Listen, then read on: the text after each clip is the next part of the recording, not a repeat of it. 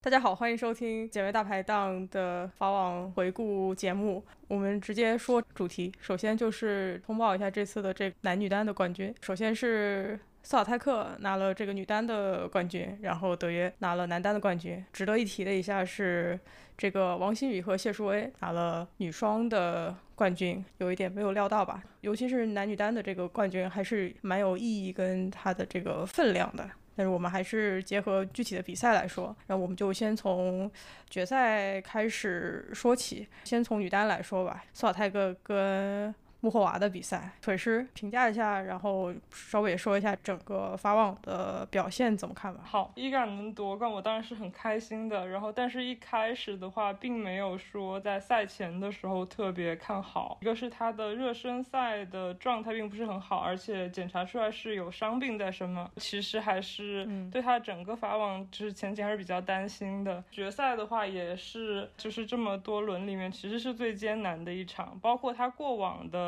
呃，两个法网决赛来看，也是这一场是打的最为艰难。第二盘的时候，我一度以为就是呃，穆霍娃就可能就会就越打越好。然后所以说最后能够坚持下来，我觉得就是既有他实力也到这里，还有就是他心态上的一一个长久的进步吧。所以就是总的来说是非常高兴，然后非常。激动，非常欣慰，我 妈粉的心情，这是一个，这一个一个母亲的心情，对。然后，但是，嗯，也觉得幕后娃这次的表现非常出彩。然后，包括他以前经历了很长时间的伤病，然后和付出，也是觉得他能够拿到这个亚军，并且决赛贡献这么一场很精彩的比赛，还是非常的尊敬。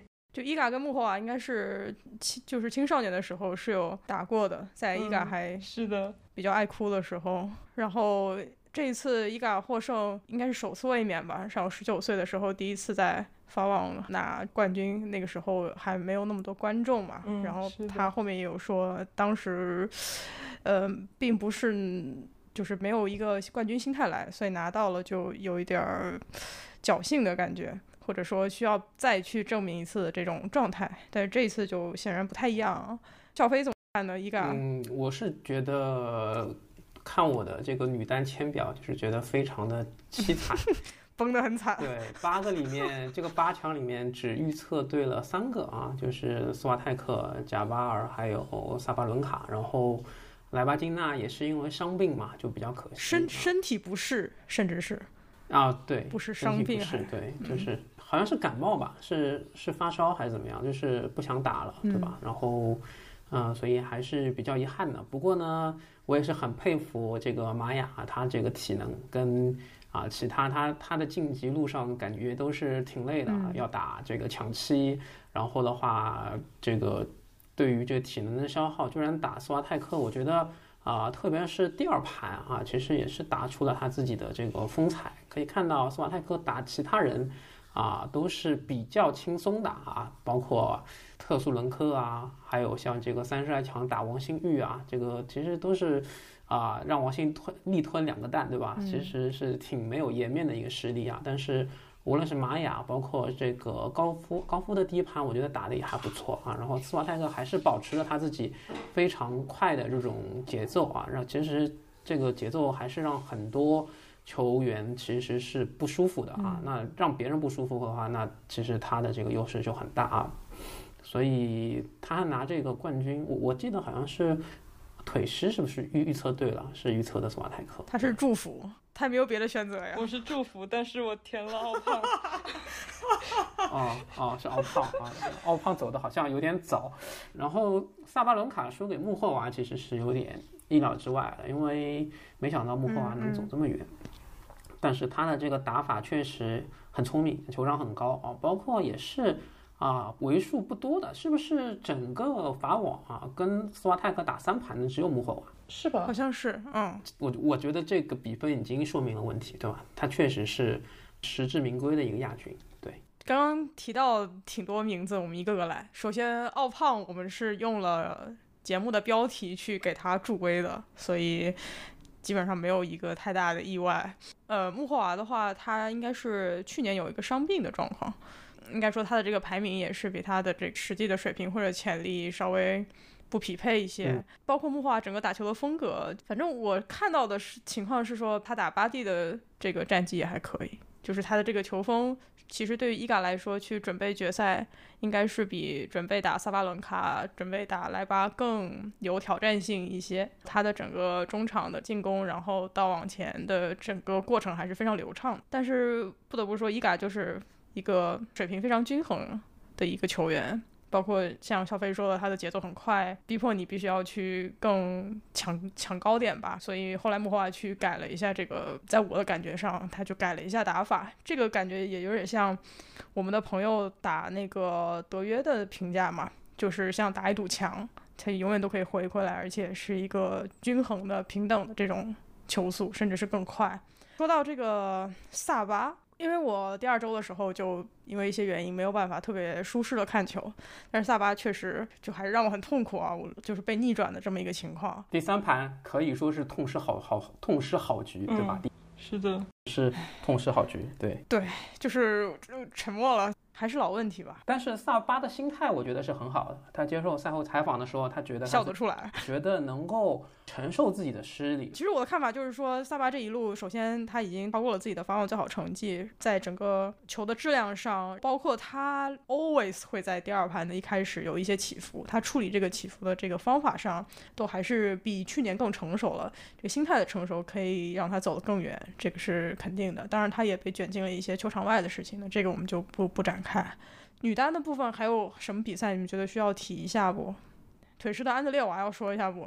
安德烈娃对安德烈娃值得一说，没想到我本来预测的他还是要赢高夫的啊，没想到高夫在没有教练的情况下这个，十九打十六挺有意思的这场十九岁居然是老将，确实是老将，能够看得出来，年轻人非常有冲劲，但是没冲到自己要的那个目标，就不知道该怎么办了，或者就走向一个情绪化的状况。我的理解是这样，这场比赛还是，呃，能够挺看出就是经验啊、心态上面的差距。腿师呢？腿师觉得安德烈瓦有就是达到你的预期吗？这当然第一盘他肯定是发挥的特别好，然后说实话是没想到他第一盘的时候能表现到那么好。我觉得后两盘的话，一个是心态上面吧，还有一个其实他的体能也有点跟不上。打到比较深轮次，不知道怎么分配，这样吗？也是，应该这这应该是他第一次打进大满贯正赛吧？嗯，还是第一次参加大满贯，就是我没有太清楚他之前大满贯的参加情况。但是就是跟你的预期还是差不多对，我觉得其其实达到预期。他的话，其实我本来觉得虽然是黑马，但是能进个其实第二轮、第三轮，我就觉得作为一个初次征战人来说挺不错了。还有谁呢？小郑要说一下吗？普丁塞瓦那一场，不用说了，不用说了。好吧，他反正现在也在更换教练的过程中。听那个解说是说他有一些改动作的训练，因为我觉得他的一些随挥特别大，然后他的优异就特别多，但是我不确定他这个非受迫性失误到底是不是因为他的动作，还是他这个一贯的一个情况。好吧，那我们跳过吧，他反正也没有说不出什么太多新的东西了。我觉得有一个事情是值得一提的，就是这些啊伤愈复出之后的一些球员，哦，比方说俄罗斯人、乌克兰人，俄罗斯人这边你看这个帕夫柳琴科娃这次的成绩其实是出乎我的意料之外的啊，泡芙，对。我本来以为他一轮游的，对吧？然后像这个斯维托利娜啊，其实也是因为看到他法网一周之前啊的这个好成绩啊，所以我其实让他多留了几轮。我本来预测啊他是会面对啊加西亚的，但是没有想到加西亚第二轮就没了啊，然后东道主就没有了。包括他这个半区啊，最终啊他还是赢了卡萨金娜啊这边的一个另外除了加西亚之外的一个九号种子啊。卡萨金娜其实大家都不是很看好他啊，这个伊凡和王腿一开始都预测卡萨金娜一轮游，但是卡萨金娜也跌跌撞撞打到十六强啊，十六进八的时候，斯维托利娜居然能够来到这个八强，相信也是很出乎啊大家的这个意料之外。包括这个特苏伦科这次成绩也是很不错的，这个乌克兰人还是非常争气的啊。但是永远有一个不争气的希腊人啊，拱拱手啊，就是这个递出了啊这一届的最大黑马幕后花啊，都不知道你说的是哪个希腊人。萨卡里呗。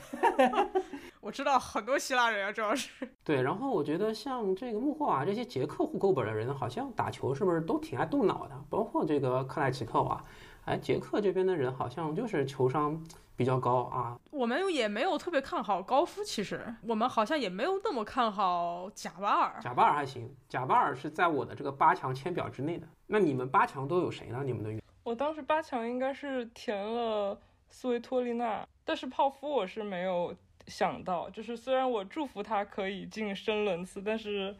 嗯，比如说他前面碰到的什么波塔波娃呀这种，波塔波娃又还挺擅长红土的，我其实觉得本来以为他在那儿会输的。还有就是玛雅的成绩这次挺好的，你们好像对于玛雅，对我觉得他这个也是巴西第一个从第一个进入这个 WTA 前十的巴巴西人吧，对吧？嗯，是的。公开赛年代，嗯嗯，玛雅的比赛我莫名其妙。就是还看的比较多，就是很多都是三盘打到五比五或者抢七，而且有一些第一盘都还输了，嗯，所以他的比赛就特别长。但是就是首先就想说体力特别好，没有感觉到他有特别明显的低谷吧。某种程度上，这种稳定性就是把他带到了这个深的轮次，加上巴西人民。感觉有一个球迷团，整个现场的支持也比较足，我的感觉是这样。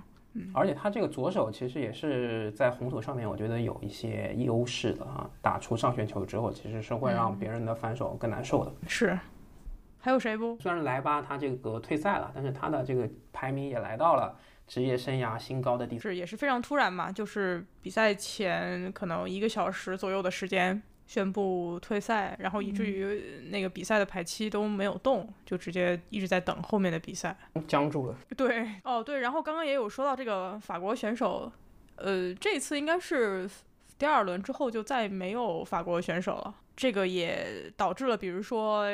在法国选手在打比赛的时候，当地的这个观众的助威声，包括喝倒彩的声音都比较激烈一些。包括就是法国人在法网的拿冠军，真的是很早以前了。嗯，就是女单应该是我记得皮尔斯，皮尔斯都是零零零一这种时候。嗯，然后男单要往前到什么八十年代，Yannick Noah 这种。对，对啊。八几年，对，就跟那个环法似的，就半天半天拿不到，所以呃，我想他们应该也是比较适应了，就跟英国人拿温网差不多那感觉。你这算无法？他们不会介意的。OK，还有一些花边，我们就放到后边说吧。可以说男单了。男单首先众望想看的这个阿卡达德约，各位是一个什么感觉？还是比较遗憾的，有点虚无。对，而且可以看到这场比赛，德约有一种。不服输的劲儿，就是他也一不断的在放小球，但是他你发现他放的就是不如阿尔卡拉，但是你发现他即使不放小球，他用别的一些精准的控制，这个调度他的这个分点，依然让这个阿尔卡拉斯疲于奔命，导致了阿尔卡拉斯第三盘啊，他的身体出现了一些状况。我也是，其实我看到第三盘，然后后面的时候，我一直觉得他甚至可能会当场退赛的，他很多时候就是感觉。已经是丧失了一部分跑步跑动的能力了，还是比较可惜吧。因为其实大家都期待很久这一场的碰面，然后两个也都不负众望，就是打到这个时候突然，嗯，伤病发作。反正德约的教练肯定是认为说这也没什么可惜的，这就说明一个问题，就是阿尔卡拉斯还没有准备好打败德约，无论是经验上啊，还是整个球的处理上。但是不得不说，像。阿卡的这个他的正反手的球速啊，还是在一个非常离谱的一个速度上面，然后和其他选手的比赛还是能够看到一个比较大的优势啊。比如说打另外一个希腊人，对吧？已经有一种那种羞辱的感觉了。呃，嗯，这个怎么说呢？就是 没有吗？嗯，就是我第一次感觉西帕斯他没有那一种很傲娇的斗志了。啊，对，这就是我想说的。我觉得有有一个东西松掉了，这个羞辱某种程度来源于放弃。对，只有第三盘抢七的那一刻，我觉得西西帕斯有那么一点熟悉的味道。对，但是在前两盘的比赛，我觉得他有一点，嗯，没有斗志。对他，他已经有点逆来顺受的感觉。他可能碰签表碰碰到这阿尔卡拉森，他就没有想要赢。啊，他打德约都不是这样，觉得他都有一些斗志，包括两年前这个法网的决赛啊，那我觉得他当时也不是这样的，他打阿尔卡拉斯前两盘就是完全被拿捏的，这个就是他本人其实我觉得心态上面也是。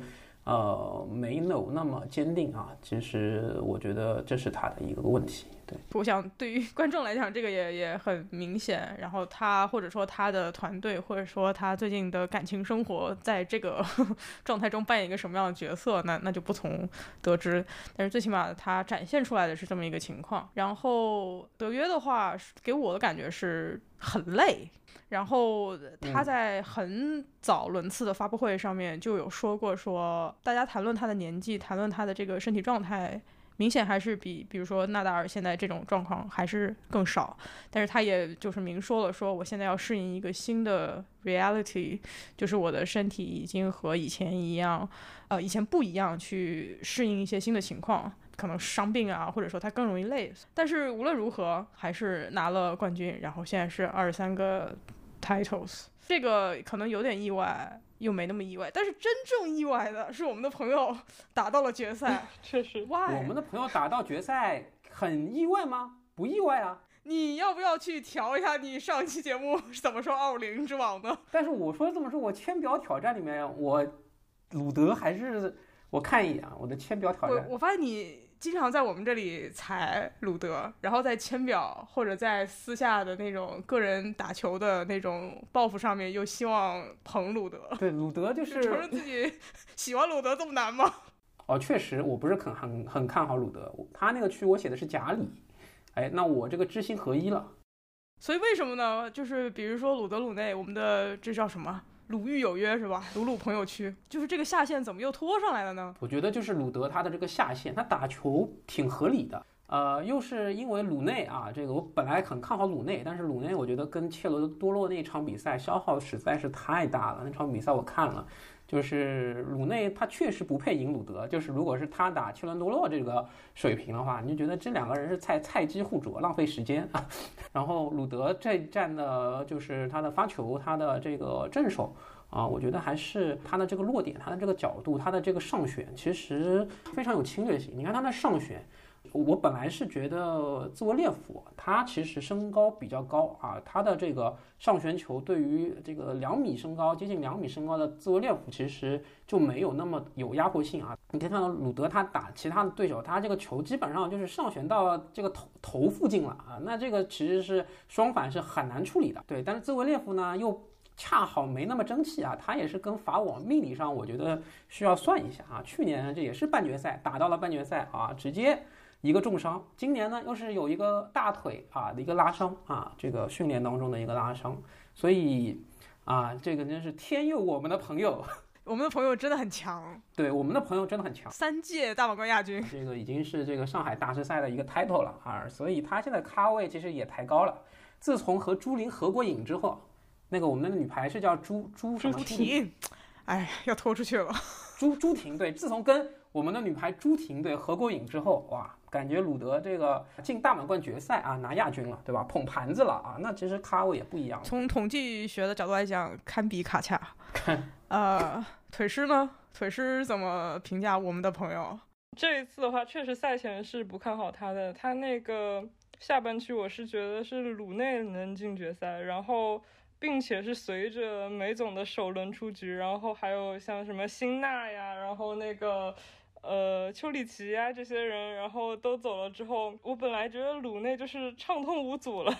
那你觉得鲁内的问题是啥呢？但鲁内的话，他其实就是你看他从第一轮开始，他的比赛其实状态都不好，然后他都打挺纠结的。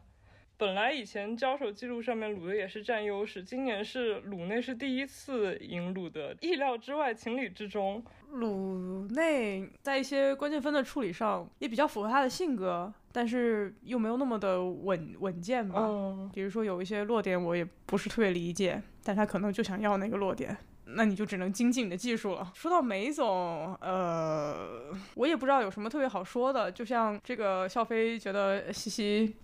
失去了他那种斗志一样，我觉得可能我看梅总这一次的第一轮也是，就是我在群里面说，我突然觉得没什么太多的意思。我也是大概就感觉到他那种，嗯，想迅速撤退、下班打卡的那种心情。我一向不太欣赏在场上有这种心态的球员。就是我觉得你站上场就应该有我非常想获胜的决心。这也是为什么鲁德在那个决赛之前的发布会上说。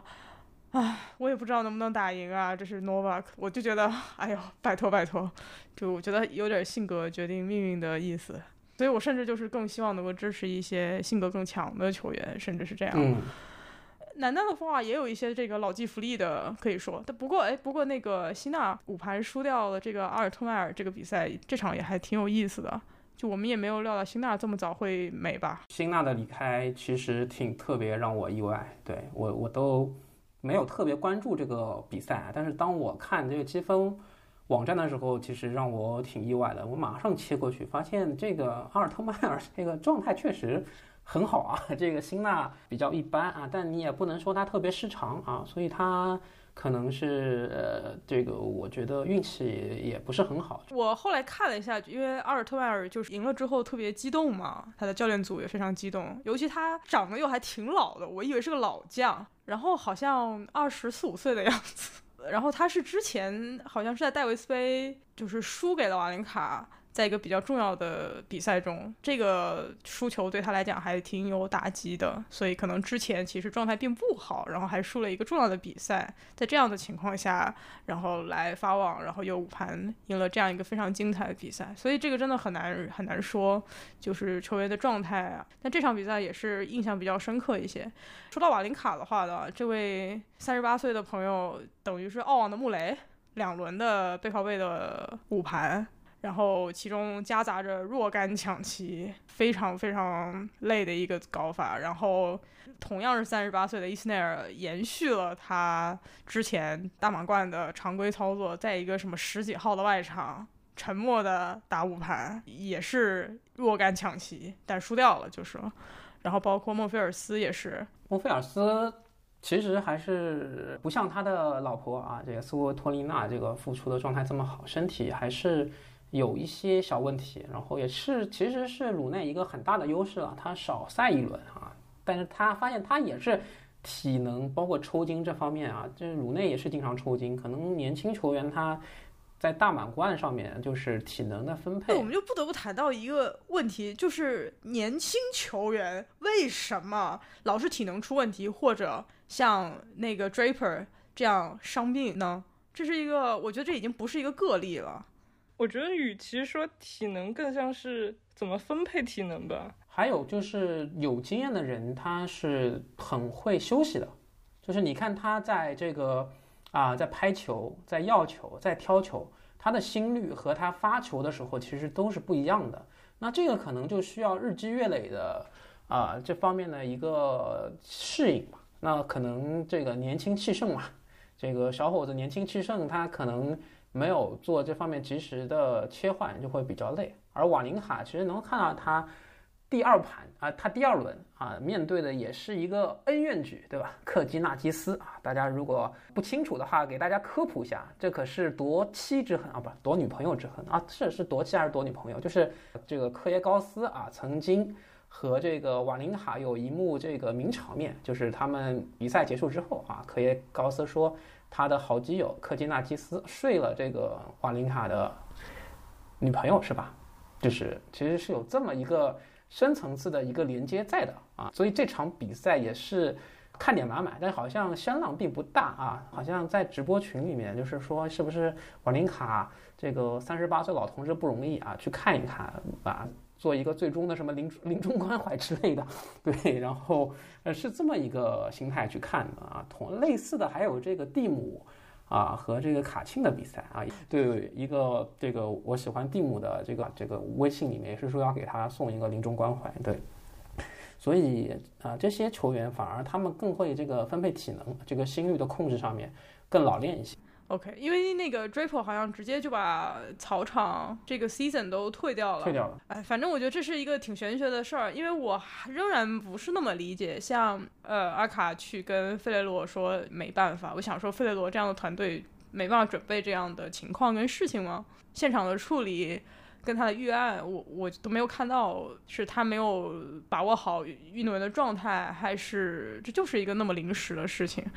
嗯，然后加上年轻的运动员，嗯，我不知道是打法上，还是就是说一个两周的赛事到了深轮次，在心态上啊，然后在这个训练的强度上没有把握好，反正这个是个挺常见的问题，就是感觉可以继续观察看一下。哦，然后我们说一下这个首分的问题，分手的问题。我我觉得这个有意思，是因为我一直在感叹拿不住分啊，拿不住分的意思就是说。比如说特别用力、特别拼命的，然后达到了一个五比五，然后有一个破发的机会，哎，这球员突然就不行了，然后就开始失误啊，发球质量开始马上下降。在德约的情况就是说，哇，你觉得德约也很累，然后比如说弗吉纳好了，也也占着上风，然后哎，一到抢七，德约。一个非收破没有，然后弗吉纳就开始下降，然后前一盘抢七输了，紧接着第二盘的开局马上就是一个没走出来的那种低谷，嗯，这比赛就是这样，好几个，所以我觉得这个真的是一流、超一流之间的这个差别，在这次法网上好多关键比赛，就是都能看到同样的同样的东西。对我说这个分手分呐，分手对吧？分手的决心啊，我们手分这个东西。我觉得中国球员分这个首分就有点问题，啊，张志臻吗？对，包括吴亦丙啊，就是他打阿阿古特第一轮，其实他第一盘还是很有侵略性的，对吧？他这个节奏让阿古特一开始也没那么适应。包括你说的这个弗吉纳这场比赛，前两盘其实都是抢七的，弗吉纳其实有很多机会的，但是啊。也打出很多这种神仙球，但是就是给德约造成了非常大的一些麻烦啊，包括这个，那还有像这个啊鲁德，鲁德其实分手的，我觉得也还是不错的。但是你像张之臻，对吧？其实他在这个第一盘啊赢了我们的朋友啊，当时我们觉得哎。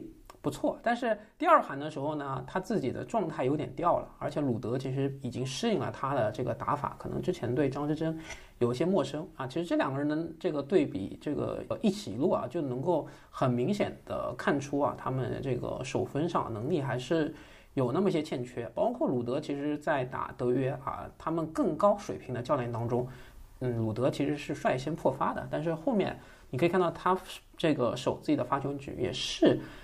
被这个德约啊逼的这个有很多这个没有办法的，他是受迫的失误，包括女单也是这样啊。像那个穆霍娃，其实伊嘎的最后一盘是有一个，就是是有个翻盘的，就是是有一个追的过程。然后穆霍娃应该是最后球是双误，对吧？就是他一发的时候我就知道肯定是双误了，就是这感觉是非常强烈的。这个真的是网球是一个长跑，长跑。但是第二盘我觉得穆霍娃还是很牛的。对，然后我觉得非常值得一提的是，沙波瓦洛夫这一战居然拿到了和张之臻一样这么深的轮次，还是让我非常意外的。因为在我的剧本里面，他第一沙波比赛不都都不是已经不看了吗？对，我是没有看。沙波那场也有一点点羞辱感哦，不得不说。朱阿尔卡拉斯没有办法，他这个比分跟西西比其实也好，我我听不懂这个里边的 大差不差。现在沙波其实也是个小种子，二十六号。种子这次法网的成绩应该能够保住之前法网的分。其实大家看啊，这个四强啊，这个鲁德对吧？他亚军的分保住了啊。我们说这个分手，但他们我们说这个积分的守护来说啊，兹沃列夫四强的分也守住了，对吧？阿卡的话，对吧？他这一次啊拿到来到四强，应该是比去年的法网要成绩要好的。然后德约的话，也是去年这个八强就。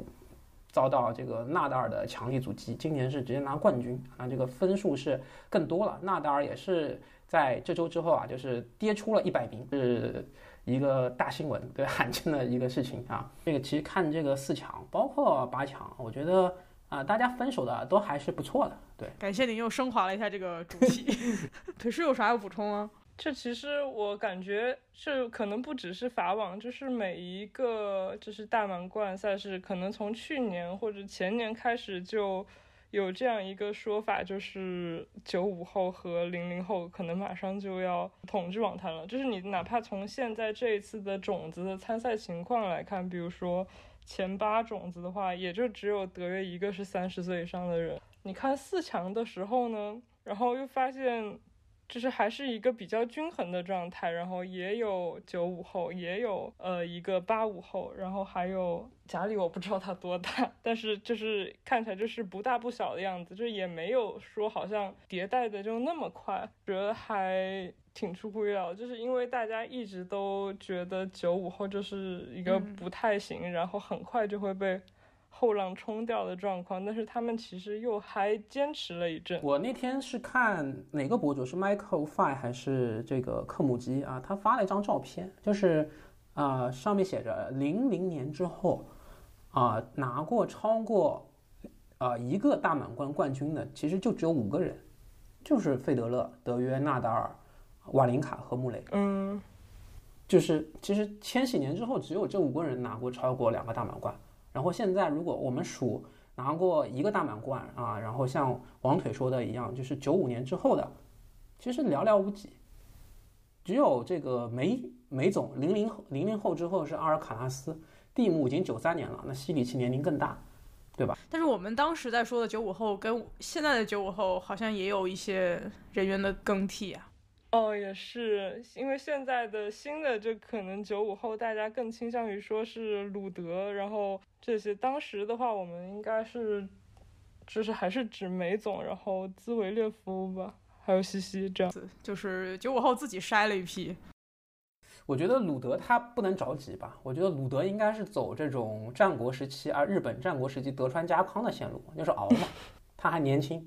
把德约熬老了，然后此消彼长。应该以那个加斯奎特，对对对，让我来 插播一下，加斯奎特现在六六百胜了，而且六百胜是赢了西西。那不是我我已经说了，这是双向奔赴嘛。昨天梅总在对吧，在这个荷兰输给了曼纳里诺，然后西西主要是梅总现在奔到哪里？无聊同事的双向奔赴，女的奔巴多萨，男的奔梅总，没毛病啊。左右开弓。对，因为六百胜是这样，做到六百胜的应该非常少。可能就是四巨头吧，再次证明了，就是你要在牌桌上坐的久，控制下的伤病，还是能够实现很了不起的成绩。所以可能这个就是以后这个网坛的，因为现在退休年龄也没有那么 小了，可能以后网坛的一种流派，延迟退休派。昨天我看了直播，两个单反互抡啊，你发现这个加斯奎特的单反。西西，你还是要学一些。加斯奎特的单反也是相当年轻的时候，那单反也是寄予厚望，变化又好看。这种他刚出道的时候，这个蒙特卡罗是赢了费德勒，当时就是靠这个红的呀。对，我是先认识他，然后再认识纳达尔的。听说他们少年组的时候，他俩是互为余量，没想到现在，对吧？这个大满贯数字一看，哦，差别那么巨大。可能单反时代还是前置了一些发挥。然后好吧，那我们就说说一下花边。这届法网应该说有很多花边，然后多到我觉得有点没意思。但是可能这个就是目前这个大环境下的网球吧，或者体育比赛都必须要面对的一个东西。哪怕今年的法网发布了这个所谓的这个 AI 什么人工智能筛选评论，那像对于德约或者对于萨巴的一些评论，可能你也很难被筛选掉。我觉得西西帕斯跟巴洛萨这个已经属于这个花边里面最。轻盈的一个内容了，然后这个 Breakpoint 呃月底也要在温网之前嘛，这个奈飞的纪录片要公开，然后在这个 trailer 里面也看到了像伊嘎，看到了萨巴伦卡，看到了阿卡，最起码是有接受采访的，还是还是不错，尤其是萨巴，我还是很期待，因为去年。呃，温网白俄跟俄罗斯选手不能打比赛那段时间，其实对于他来讲是非常关键的。他调了心态，更重要的是他调了发球，只是打下了今年这个澳网的基础。所以很想了解一下他具体做了一些什么事儿，然后怎么去做这个调整啊？因为他是没有请什么这个心理教练的。翻开就是国际关系的问题。我们预告节目里面我就说了，如果按照俄乌的逻辑的话。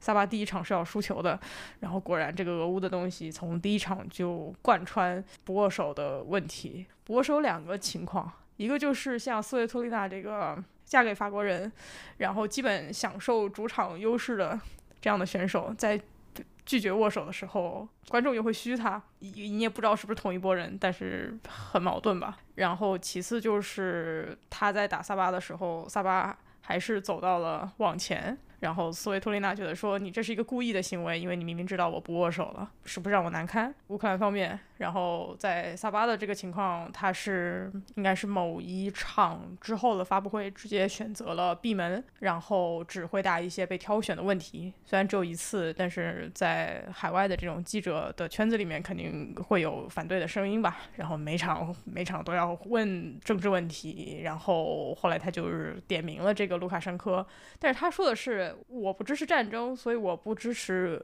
卢卡申科 right now。他给了一个时间限定吧。我反正是非常不喜欢这种，我一定要发声明才可以豁免自己的这种做法啊。但是没有办法了，目前就是这么一个状况。然后还有就是德约直接挑战了国际关系学界里面都非常复杂的一个前南斯拉夫遗留下来的国足问题，所以这个应该是。前几轮的时候，所有的网球的观众都不得不要看到的一些一些内容。然后，我觉得还有值得提一下，就是这个托莫跟鲍斯科娃这个事儿。嗯，是的。要不你们你们来说一下哈？嗯，就是在那个女双比赛的时候，当时是那个日本的选手，天，他的名字是加藤 未未。他的球，他其实应该是，我觉得不能说是。直接打到女球童，他应该是有点那个擦碰加一点点撞的感觉，但是当时的那个球童反应，因为肯定是很害怕，然后所所以是捂住了脸。这个时候是在那个裁判他在那个时候还并没有判负，然后是托莫他们主动过去跟裁判说，然后这个女孩。呃，伤的很重一类的话，然后他们认为应该判负，但是实际上呢，这个女球童给人的感觉是并没有伤的那么重，所以我觉得这是大部分网友就是不满他们的一点，就是他们有夸大这一次的嫌疑，然后为了让自己获胜。对，就我觉得任何人可以去看一下那个视频，他没有太，就他没有明显的那种情绪发泄的。那种表情和动作，而且他的这个处理结果是很严重的，他判负就已经很严重了，但他还是就是没收了奖金。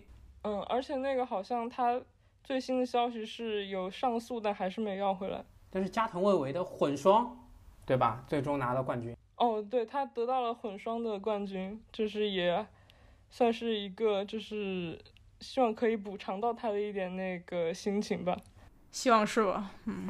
然后我觉得还有一件事情，就是我我不知道值不值得说，对，就是我们中国球员，对中国球员啊，实现了一个比较不错的成绩，就是无论是男单、女单、男双、女双、混双，这个都过了第一轮，在大满贯里面，对吧？混双张帅跟多多蒂格，然后女双不用说了，对吧？这个拿了冠军，最后对吧？然后这个男双这边吴一丙也是过了第一轮和卡钦的这个组合，对吧？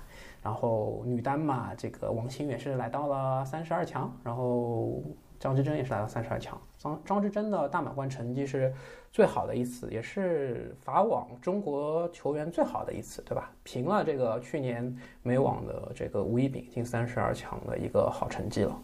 嗯，对，然后。有网友换算过他的奖金，大概可以还多少个月的房贷？三年多，可能。他有申请提前还贷哦？三年多还是五年多？记不清楚了。OK。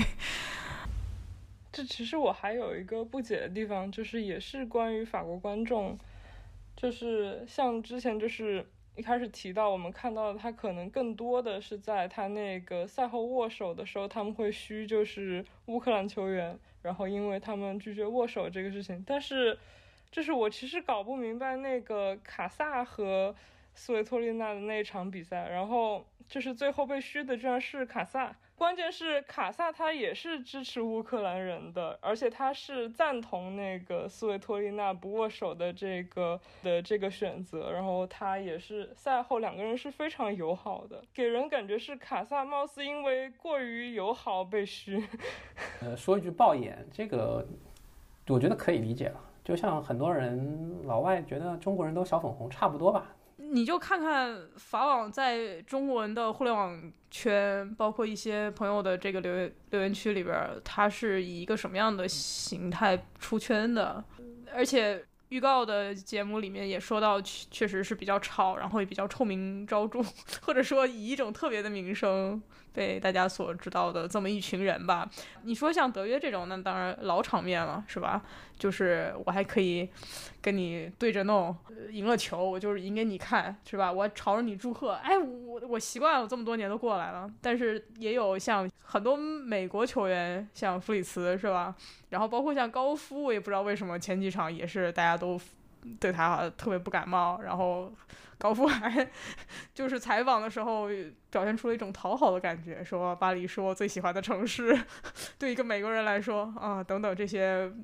这对于球员肯定是有影响的，也是有很多人去，其实有去跟裁判抱怨，甚至跟赛委会去做这种申告的，就是说这个观众，包括他的入场的时间啊等等，对于发球时候的干扰啊什么的，这就是法国的观众，以及可能网球一部分未来的观众都会变得越来越变成比赛的一部分。其实王曦雨打加西亚那场比赛就感受特别深，如果加西亚不是在。法网啊，我觉得不是东道主，那王曦雨他可能是有机会赢的，对吧？是加西亚第二轮其实也输掉了。王曦雨跟加西亚的比赛，其实王曦雨的这个竞争力是挺大的，对，是竞争力是展现出了足够的竞争力吧。然后加西亚好像就是状态不是很好，然后。啊，但是靠着这个，我觉得东道主帮他的这个助威，这些球迷帮他助威，还是影响到了一些王王王希雨他的一些心态。行。那我们就录到这儿，然后因为现在的这个草地赛季已经开始了，然后像我们这个埋头苦干的这个老同志穆雷，甚至已经拿了个 Challenger 的冠军了嘛？他好像拿了不止一个 Challenger 了。对，反正总而言之吧，我们很快又要回来录这个温网的呃预测，然后温网呢就跟法网某种程度上其实是另外一个逻辑啦，因为这次俄罗斯白俄是可以参加了，你这一次就能看到这个。签表上面没有国旗的选手是很多的，所以说他们参加与不参加是有还是有明显的不同。那草场上的话，像萨巴这种一百九的发球就会有更好的优势吧。那我们到时候再聊这个部分。那我们这次就先录到这了，我们过几周再见。好的，拜拜，拜拜，拜拜。